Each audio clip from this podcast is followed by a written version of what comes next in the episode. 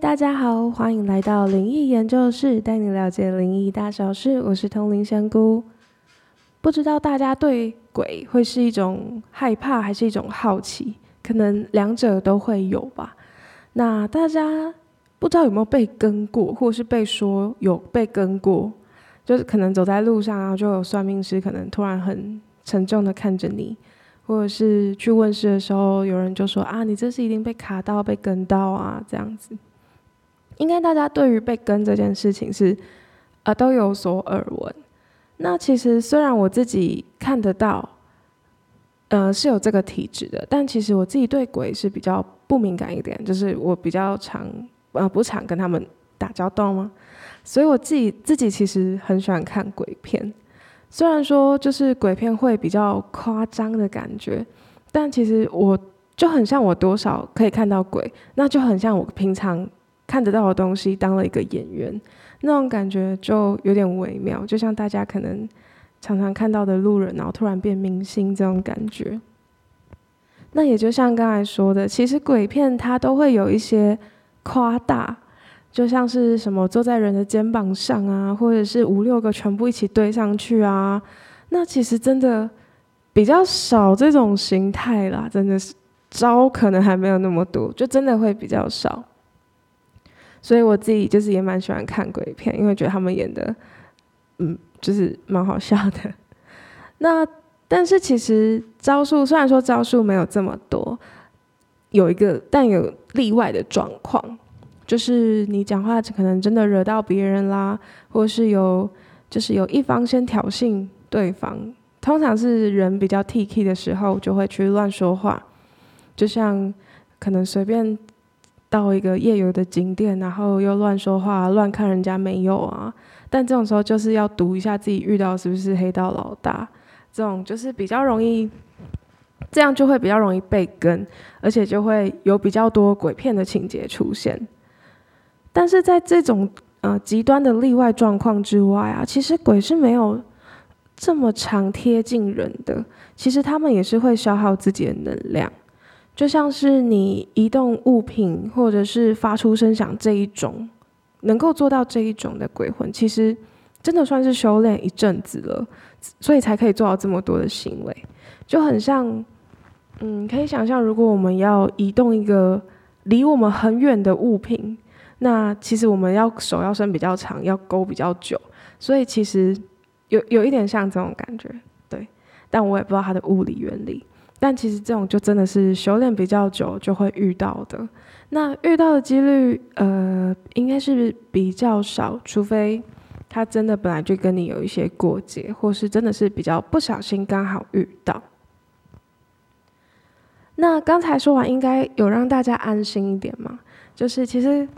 嗯，鬼跟着人的形式，呃，其实比较像跟你走在一起，就很像人肩并肩，就是一起出去逛街那种走比较近的这种感觉，而且不一定会一直出现在你身边，因为他们不会一定一直，他们不会稳定的维持自己的鬼魂的形象，有时候会变成有点像雾，或者是，呃，可能就是离开一下，但是他可能就是选择哦，他就跟定你，所以等一下才会回来。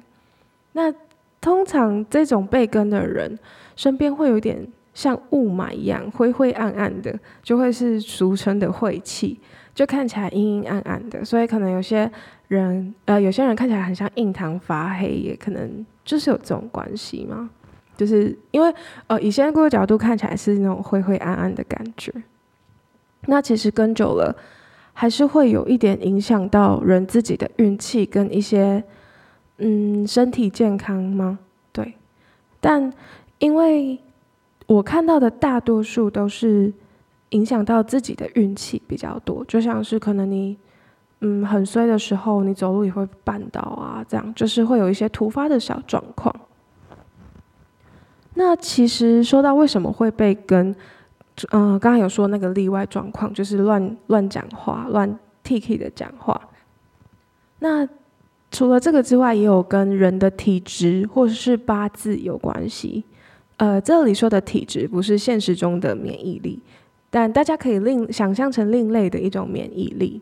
那通常我们会听到的是八字比较轻的人，另这一种方面的免疫力就比较低。但其实也跟这个人本身的命运有关系。就像有些办事者，通常有时候就是带着天命，就是可能他注定要帮忙做一些事情。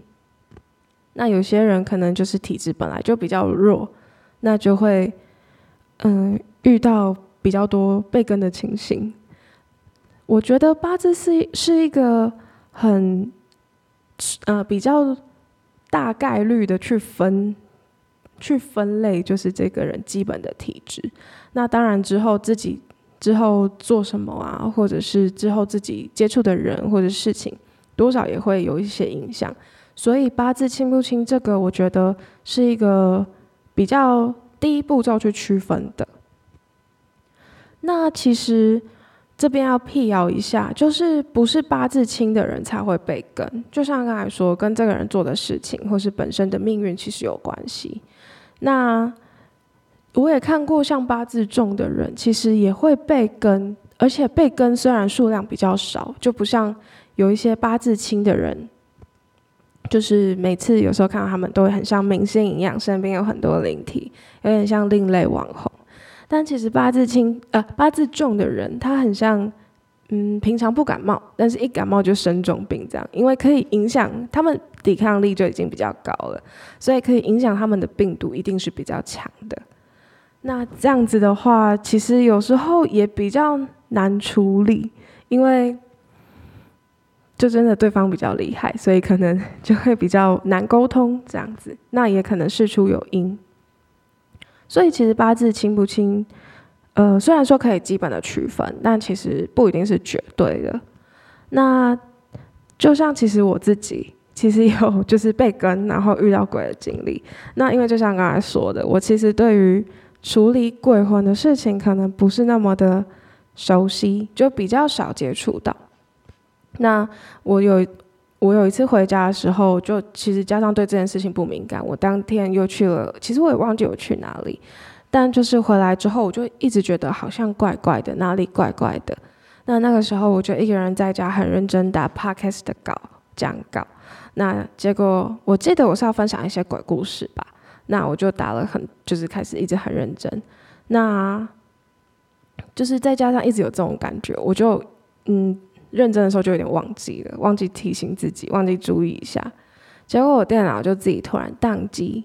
那我就当下也没办法，然后也没办法重新开机，就是我强制关机也没有用，所以我想说，哦，好吧，那我去一下厕所好了。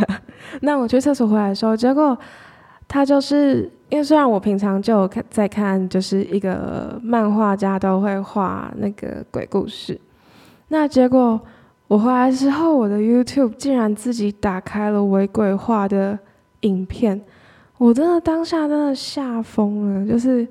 我现在讲起来鸡皮疙瘩还是有起来，就是我当下想说，太夸张了吧？因为其实我当下 YouTube 只有用，呃，用来播放一些就是歌曲，就是像是一些就是流行歌这样，我根本就页面完全都没有打开到，就是呃那一位漫画家的那个鬼故事特辑，所以我当下就有点紧张。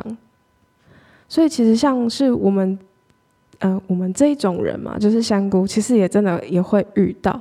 那也有可能是我自己没有很敏感对于鬼魂这一块，相对来说，那就是，所以大家以后真的也不能再觉得八字轻的人很可怜，也不能再嘲笑他们，真的是连香菇都会遇到。那我们今天的分享就到这里啦。那其实这是我们的第二季。我们第二季就想要来说一些仙姑的辟谣，辟谣系列，就是想要跟大家分享另一个世界的更多规则，然后或是他们怎么运作的，那也可以的破除一些谣言。那如果喜欢的话，请订阅吧，我们之后会持续的更新。如果心有余力，也欢迎请我们喝饮料。想看我们更多的资讯的话，也可以到资讯栏追踪我们的灵异研究室 IG。我们下次见。